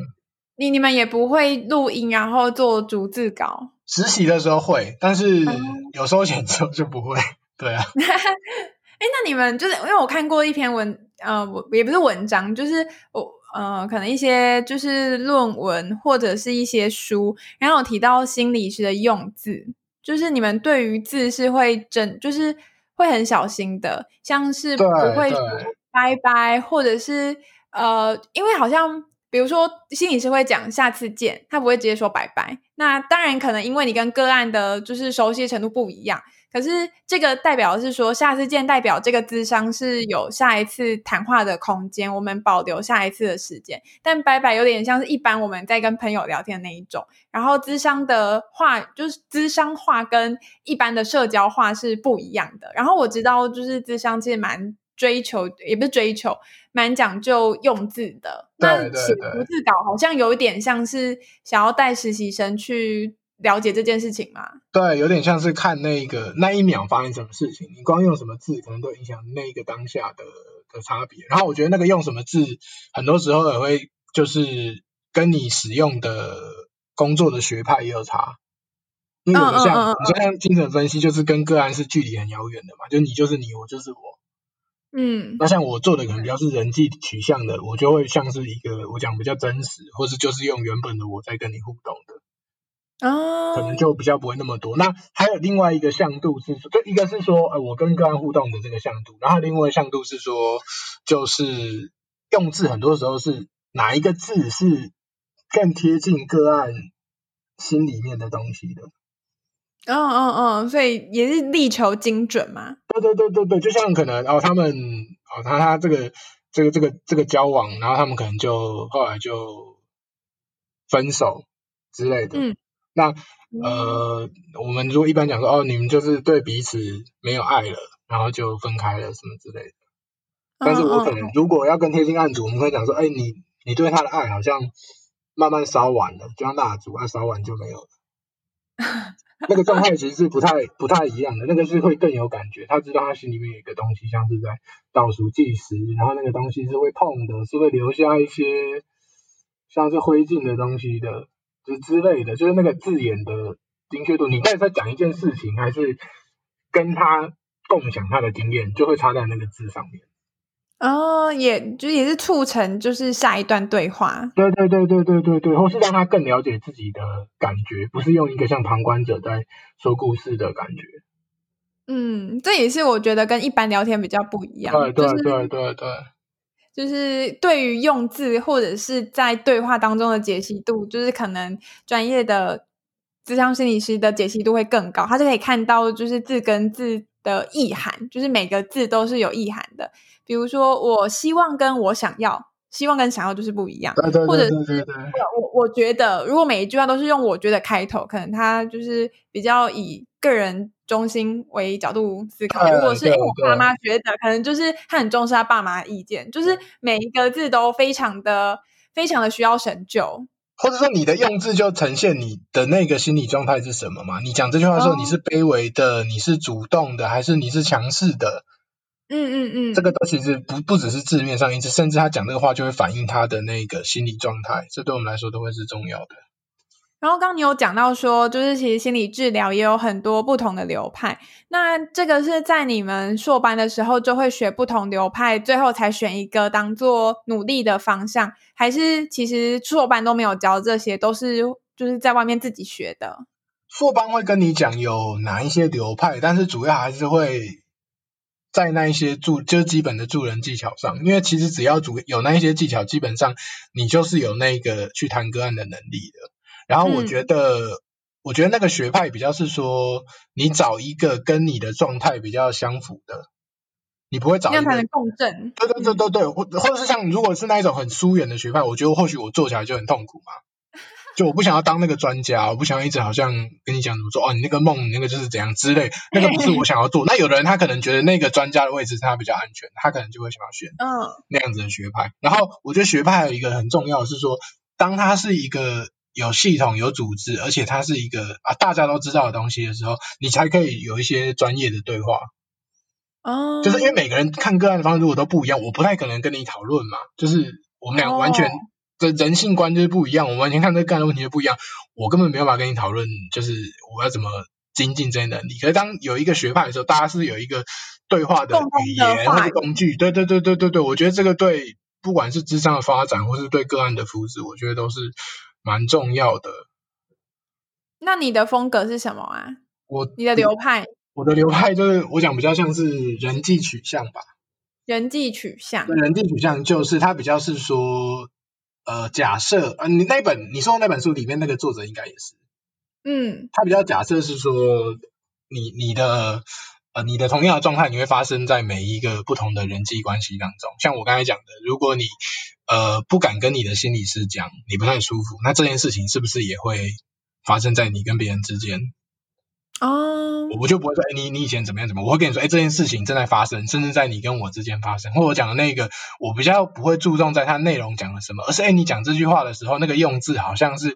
你你比较不重要，然后别人的需求比较重要，你又很卑微的，我可不可以请你怎么样怎么样？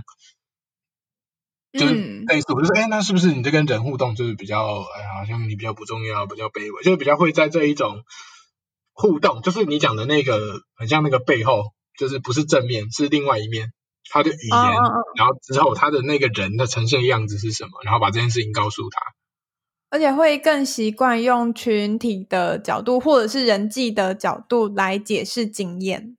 哎，对对对，或是说。这个就像你讲，我我觉得其他那些情绪或是见就认知东西，我觉得我们会做，但是因为会比较多在人际上，所以就像你讲那个东西是他自己看不到的，嗯嗯，要有另外一个人在场的时候，那个东西就会跑出来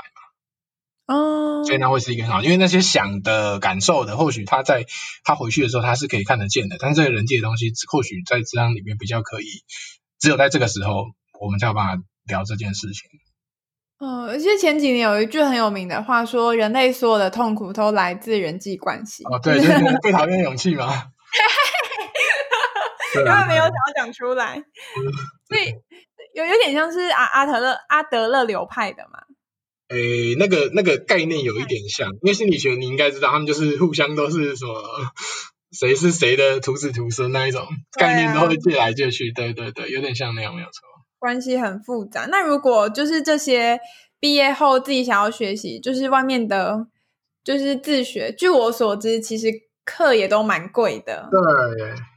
然后也需要花很多时间去累积。也就是，其实要成为一位呃努力进修的智商心理师，成为一位更可以帮助人的心理师，其实我自己觉得付出的成本是蛮高的。对。对啊，然后往往可能都是。有有些人啊，是一进去，嗯，可能进去之后才知道，比如说需要，呃，连研究所的选择，可能都要先确定好，说哪一间学校的风格是什么。对对对对对。像如果对呃家庭关系的风格比较比较关注的，可能比如说实践呐、啊，然后或者是辅大、嗯，那你就可能不能来成大哦，因为成大 成大的就是我想看哦，是临成大是临床，嗯、对。就是如如果你想要学咨商的话，你你你是不能不是不能，就是你来成大就是来错地方。可是反过来说，如果你是想要知道一些生理基础，那或许你更适合的是临床心理师，而不是咨商。就是我觉得光是临床或咨商，它就是一个分水。那如果你是流派的话，可能就要看说，嗯、呃，你是对人际比较感兴趣，你是对人本比较感兴趣，或者是你是对婚姻、对家庭。其实很多学就不同学校，他们有的师有的师资跟有有有的师资。就是老师的阵容，就老师的阵容跟整个学校的风格都很不一样。嗯，我记得家，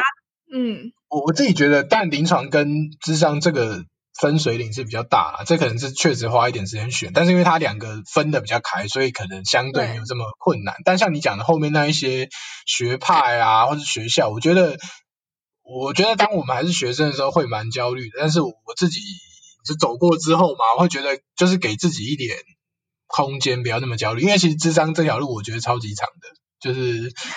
他他是一个可以做很久的职业啊。你说工程师做到三四十岁，就是可能肝差不多就炸掉，可是心理师是可以做到可能七十岁你还在工作的嘛。嗯，哎，甚至是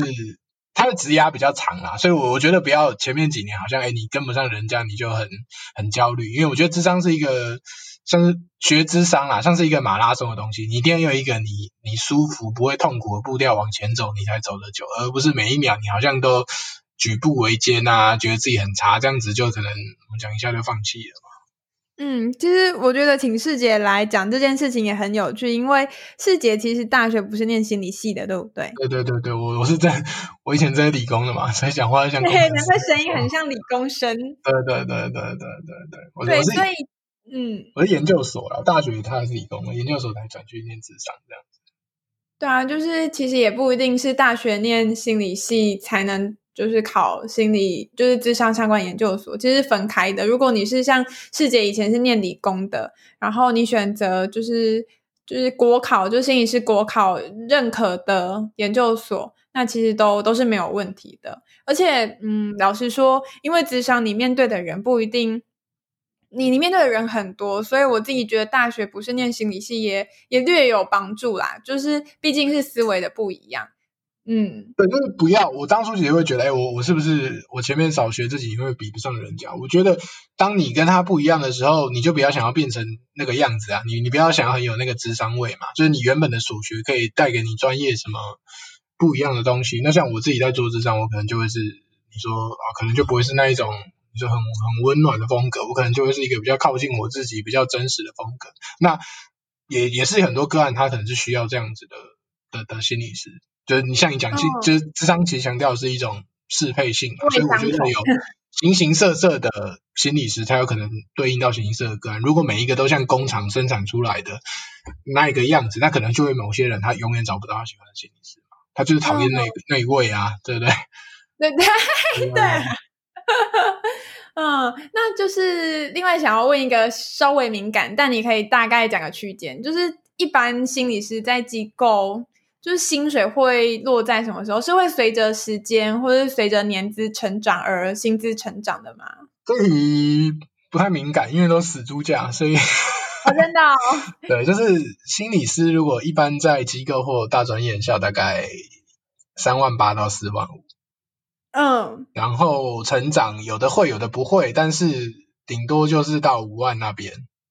那我我其实有跟我同事讲说，我跟同事讲，我说这样不是很瞎吗？那他做到几岁这个钱？然后他是跟我说，他觉得心理师这一行的成长比较不会像是这样，他比较像是说，当你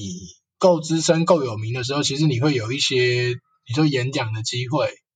嗯，或是一些其他的邀约，他觉得加薪会比较加在那一些地方啦。哦，对啊，对啊，那如果行动就是上下限就比较高嘛，就有可能低到一个月一两万，高可能高到一个月十万，就都有可能。嗯嗯嗯，对啊对啊。哦，那我我自己有听过一个说法是，可能就是当了很久的心理师，顶多可以加薪，就是你的年资，尤其是在学校，然后或者是你在医院服务的话，可能会有行政加级，可是上限也大概就是也跟你讲的差不多，就是大概五万左右。嗯，对，因为那个就是死猪价嘛，所以也没有什么不能讲。但是这也是为什么很多做资深他会出来要他要出来当行动嘛，因为他就是到天花板了啊，他多他一定是要用不同的方式去进行嘛。那你会觉得在外面演讲久了，然后最后可能演讲的听众变成是你的个案，这个会对智商关系造成什么困扰吗？呃，我觉得几率不太高，因为智商是有蛮有地区性的，然后就算有，哦、也没有什么太大关系，因为智商它，呃，因为演讲这件事情其实它不是一个真的会很深入，或是有一些日常的。交流的东西嘛，加上我自己，我说我的风格，我在智商室里面跟智商室外面其实不会差太多。嗯，对对对，那有的话可能会是说，哎，那你你是因为听我的演讲来的，你觉得你的那个期待会是什么？或是你会不会觉得，哎，好像当我的听众跟当我的个案的那个感觉不一样，那个让你不舒服的是什么？这些东西或许都是一些可以讨论的题材。但是我可以理解这个过程，因为就像我们讲，挑心理师其实是一个。很不太容易的过程。那他经过这个演讲，他对我有一些信心的时候，其实这不不见得是一件坏事啦。至少他的心是安的嘛，他他不会觉得他好像在那个抽那个乐透，还在抽卡 的那一种感觉。我觉得光这个稳定，可能就有一点点帮助了。嗯嗯嗯嗯，对对对对对对。因为我会问这个问题，是我看到有一些在外面演讲的心理师，其实也有。还还是处于就是咨商开放别人咨就开放预约咨商的阶段，然后一直都蛮好奇的。然后另外一个也很常被提的是，如果有一些个案被写到书里面，会不会有一些就是什么隐隐私权或者是个违反个案保护原则？那你怎么看这件事情？要写进去，你一定要是跟那个个案讨论过，或是经过模糊化那当然，我们不知道是真的还是假的。他当然可以声称这样，但是不知道这是真的还是假的。那以我自己，就是以我自己的话，就是我不会想做这件事情啦。嗯嗯嗯，就是我我觉得讲智商这件事情很多方式，我们刚才讲了这么多事情，我我没有讲到任何一个跟个案有关的嘛。因为这个东西要举例，就是你你举你举一个例子，我就可以跟你讲智商怎么回应，我根本不需要那一些很 detail 的故事嘛。嗯，就我觉得这件事情对我的描述的加分没有多到我值得去冒这个风险，或是牺牲那一个可能跟我曾经很认真投入在智商的那个个案。哦，可是每个人可能对于这件事的看法不太一样啊。然后当他不能被辨识的时候，我们不会说他是 违规或是违法的，但是就是这个做法可能会有一些风险这样子。嗯，对对对，了解了解。那如果就是有一个。有一个小朋友跟你说：“哎，那个世杰，我想要未来想要当 就是智商心理师，你会给他什么建议吗？”小朋友是多小？小朋友是大大学生，然后或者是他呃，哎，分两个好了。如果大学生来跟你说，就是他不喜欢大学读的科系，然后他硕班想要念跟智商有关的，未来想要当智商心理师。然后第二种是他可能有做别的工作，但是他之后因为觉得对于智商感兴趣。然后想要念就是跟智商有关的，未来转职当心理师，那你个别会给他什么建议？我都会说一个月后之后再来找我。为什么？就是想再想想啊，再想想啊。你说一个月后还要想，就是我觉得像那个你你要买个东西，你一个月后还想买，你就不是冲动购物嘛？啊，所以你觉得有一些是因为冲动才下这个决定？因为智商是一个会让人蛮向往的东西啊，或者它是一个。或许你想象的智商跟真的智商是不一样的嘛？嗯，对吧？可是我觉得这个，我觉得这行我我其实不会排斥。如果你资讯够足够，你你认识的那个智商不是你心中幻想的智商，而是实际的那个样子。像我们讲，它可能其实是一个 CP 值没有很高的工作，就是你可能硕班要念三年以上，对对对，然后还要加一年实习，那些都是没有工作的。但你看出来才讲四五四万。对不对？五万，而且实习的工作是无薪的哦。对对对对对对对，就以这个过程来说，以一个工作来说，它算是 CP 值不高的嘛，或或是像我们讲、嗯、那个赚钱的过程，其实不会太太轻松的。但是我我我觉得也不用说把大家想的这么的脆弱吗？或是没有脑？因为他如果有那个勇气说转行去念智商好了，嗯，我相信他在。智商一路上，他会去更认识智商这件事情嘛？他不管念，然后硕一进去，硕二到实习，其实我很多同学也是，他可能硕一、硕二，然后觉得哎自己不太适合，他可能就哦只拿硕士，不当心理师，或者他就去当辅导教师，之类的。就我们是可以一边走一边感受的，而且我相信智商的这个东西不只是可以拿来做工作，它对你的生活、对你的人际关系、对你的亲密关系都是会有一些帮助的。所以我其实不排斥，哎，你想要试，你真的可以去试试看。然后我也相信，如果你是那个有勇气转行的人，那当智商不适合你的时候，嗯、你也有那个勇气，好像给自己画一个停损点的的感觉。嗯，就是直其实职涯也是一个人生探索啦，然后刚好在咨商咨商所给你很多的工具，可以更深化这个探索的过程。对对对对对对，所以那个东西不必是在我嘛，不是在说我说你去你就去，我说你不要去你就不要去嘛，而是你你知道接下来发生什么，那你就去吧。我觉得以我来讲啊，其实我在大一的时候，或者是高中，甚至我为什么会念心理系，是因为我想象有一天，我说不定可以成为一个助人工作者，咨商也好，临床也好。然后我大一的时候就有在想这件事情。可是当我一我我大概知道说，其实我我需要花很多的时间学习，比如说硕班三到呃三到五年，然后出去工作之后还需要花一些钱去学习。而我自己觉得 CP 值偏低，然后薪资天花板就是也大概五万，然后评估一下，呃，以我的财务状况，这、就是一个会让我没有最后成为心理师的原因。再也就是我觉得心理状态啦，就是想要接住别人，我不觉得，呃，未来的我就是或者是呃，在做职业选择的时候，我那时候会觉得好像我没有办法一直处在可以帮助人的状态。对，所以我后来就是毕业后也没有想要考，就是研究所。嗯，我是一方面是薪水，二方面是状态。我我其实觉得这些都是好的，但因为有的人他会觉得说，哎，好像哦，我去智商，我很有勇气，我很帅，或是啊像你这样子哦，因为现实考量，然后怎样怎样，就是不好的。我觉得这没有这个问题，就是其实大家每个人的心理状态其实不太一样，或是对智智商这件事情的。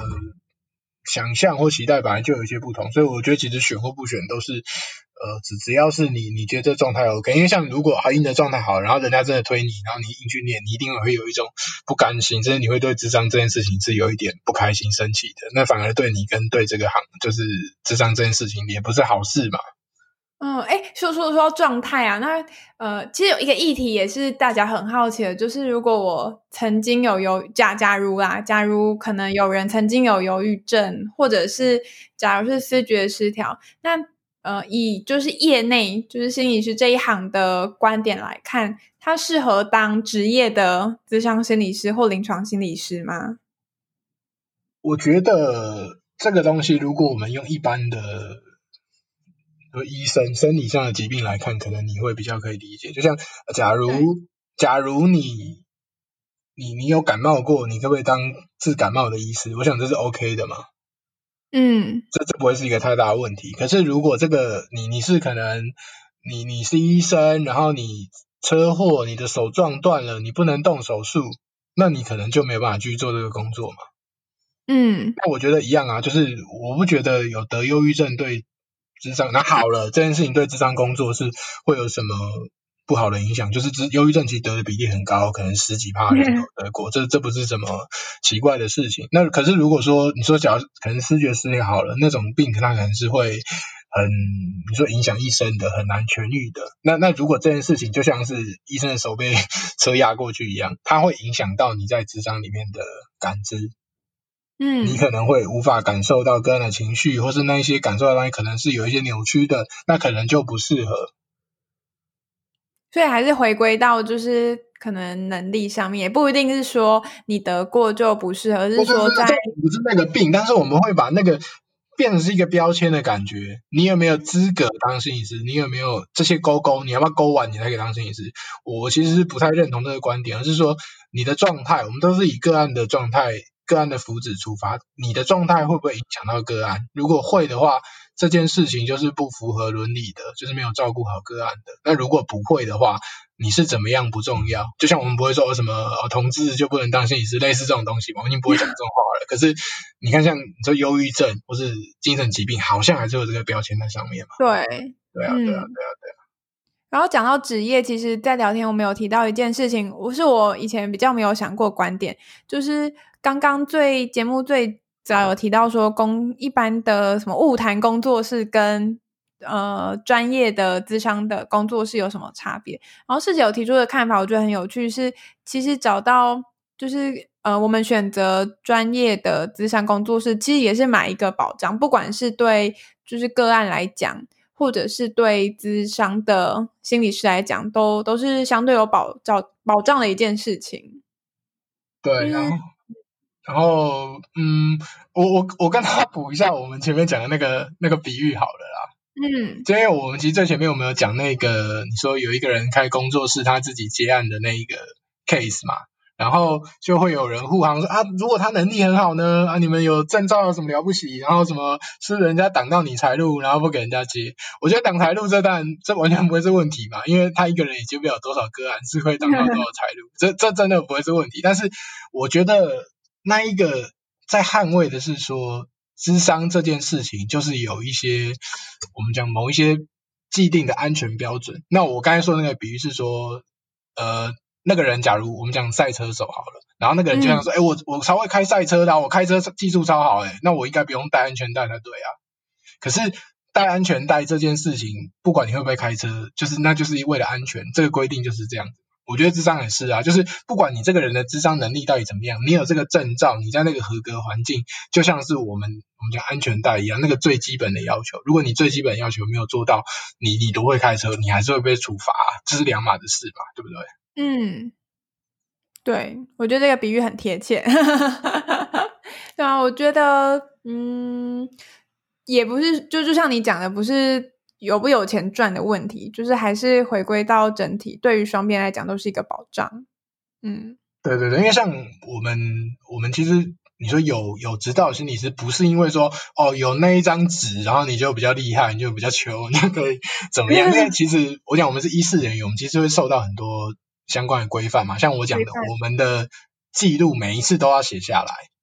对，我们每一次都要就是写写下来，然后要存在那个机构里面。那那以后出问题，随时都找不到。你们那一次到底有没有谈？然后谈了什么？随时都查得到。嗯、然后就是像我自己是行动的话，我去哪里结案，我也都要上卫福部的系统报告这件事情。哎，那你们就是行动需要接受督导吗？呃，心理师没有督导的强制督导制度，但我们是医事人员，我们有那个六年有规定，你一定要上多少课的教育学分。哦，oh, 然后不然不给你换照。哦，oh, 所以就是智商心理师是有换照的规定的。对对对对对对对对对，就反正就是卫福部就是会要求那个智商的机构嘛，那智智商机构就会要求他底下的心理师，原则上是这样子在在管理的啦。就当然这个，我想这个系统不是完美的，但是至少你知道每一个在做这件事情的人是我们都找得到的。然后，尤其是像我讲，我们当我们是一个专业社群的时候，其实彼此之间就有一个，嗯，说同才的压力，或是互相督促的作用嘛。那你像那种你说没有牌的，他自己就是他，他根本没有没有人可以管得到他，或者他要消失就消失，或者他怎么样，我们没有任何的可以处置他的手段嘛。对，诶，讲到督导，我觉得好像很多人也不太知道督导。我我解释一下好了，师姐可以 帮我看一下我讲的对不对？督导有点像是就是心理师的导师，就是当我们在不不我们心理师在面对个案的时候，通常会有一些呃，就是接接受对方的情绪，接接到对方的情绪，那或者是在晤谈过程当中，心理师可能他的经验有限。或者是他也遇到了一些困难，他不不太清楚可以怎么帮助个案，那他就需要一个讨论的对象，然后那个人通常都是督导，嗯，是是是吗？可以这样解释吗？就是个督导，也像是心理师的教练啊，心理师的教练，他在、嗯、他在专业上的教练。嗯，那他本身也是心理师。对对对对对，通常都是心理师，或是就算他没有职业，他可能也会是像是教授之类，他对智商其实有研究，但是他可能啊现在没有在外面接个案之类的。嗯嗯。资资深的可能就不需要接个案嘛，像球员资深变教练，他也不会下去比赛，可是他就是知道那些东西嘛。哦，所以你说智商心理师是没有强制需要督导？实习要，实习要。哦，实习实习。实习的时候要，嗯、那当你正式上路之后。就没有这一个硬性规定，但是其实蛮多人会去的，或是就是不不一定会是一对一的，可能是团体讨论一些个案的状况，或是自己工作上的困难。哦，对对对对对对对，原原原来就是正式职业之后就没有规定了。对，没有强没有强制规定啦，没有强制规定。原来是安呢，嗯，今天真是开心。我觉得 虽然我我我自己是心理系的，然后之前有对咨商或临床有一些呃研究，因为毕竟自己也很想要成为就是里面的一员，但我觉得职业的变化还是非常的大。就是包括我在读大学的时候还没有行动心理师，然后现在已经有了。然后行动心理师他其实嗯跟一般正职的面向不太一样，比如说他可以更专注在擅长的领域，或者是对于机构来讲是可以增加就是领域的多元性。然后我来帮大家总结一下好了，我们其实一聊一一聊也聊了就是一个多小时，我们比我们想象聊的越聊越开心，聊的比我们想象还要久。对，就是我们一开始在节目谈的比较像是跟智商有关的分享，就包括智商到底是什么，它可以带给我们什么帮助，然后那个帮助可能是嗯一些处理情绪的技巧，然后也有可能是你怎么看待自己的方式，然后如果是。呃，在学校学生，我们有什么资源可以寻求？那出了社会之后，我们可以就是怎么理解智商这件事情？我们上半部分谈的比较都是跟智商的概念或者智商的现场有关。我自己觉得今天上半场对我来讲最大的启发就是，其实也不是说你要很糟糕才需要去咨商，就是如果有余裕的情况下。只要有一点不开，就是可能你有点情绪困扰，你其实就可以试试看，因为智商就是一个探索的历程。虽然虽然就是可能智商费很贵啊，可是我自己觉得，你把它想成是投资或者是定期保养的话，那或许那是非常值得的事情。可是每个人对这件事的看法本来就不一样，对。然后像我有时候也会就是定期去保养，因为我的情绪还是很容易受到波动。那之之前因为有资商的关系，对我来讲，这个体系是值得信赖的，那也推荐给大家。然后另外也想要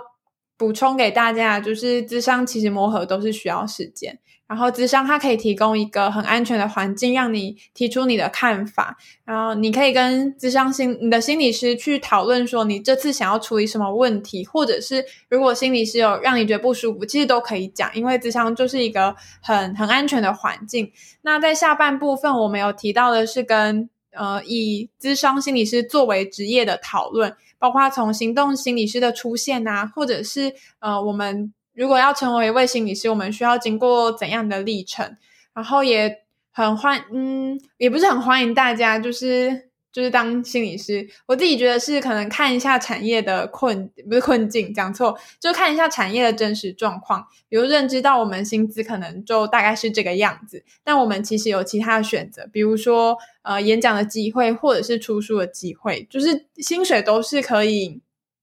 透过一些累积来成长的，但你到底是想要在这个身份底下完成什么事情？就是对你而言，这个职业对你的影响是什么？可能会比你为什么要当，就是可能会比说赚多少钱还要来得更重要，对吧？因为就像刚刚世姐也有讲到，不管你是行动或是正职，其实都会有额外的方式来增加你的收入。那就是很。嗯，如果有一些对于就是心理师这个职业有疑惑的，也可以私讯呃世杰就是经营的粉专叫做来咨商，那这个链接也会贴在我们的节目的说明栏。就如果他们也会分享一些跟就是咨商有关的呃小小知识或者是相关的文章，那如果对咨商感兴趣的话，也可以追踪他们。那。最后的话，我们有提到一本书，叫做《也许你该找人聊一聊》。今天虽然没有谈到太多这本书的内容，但其实刚刚有提到说，咨商，可能咨商师他会借由一些对话来转换，呃，转换你对于一件事情的了解。那这本书用了好多好多的小故事来，就是处理不同的人生议题，可能是嫉妒，可能是难过，可能是呃失望，就是我们可能。每个人在不同的事情上面都会经历这样的情绪。那这本书是用不同的故事来带我们看到，诶，咨商师会怎么谈论这件事情。所以，如果你对咨商感兴趣的，也很推荐，就是翻一翻这本书。那这本书的链接我也会贴在就是节目的说明栏。那今天我们的节目就到这边，很谢谢大家的收听。那我们也邀请世杰跟大家说声拜拜。呃，谢谢大家，拜拜，拜拜，拜拜。我来停止录音。好，哎、欸，我我跟你讲，我跟你。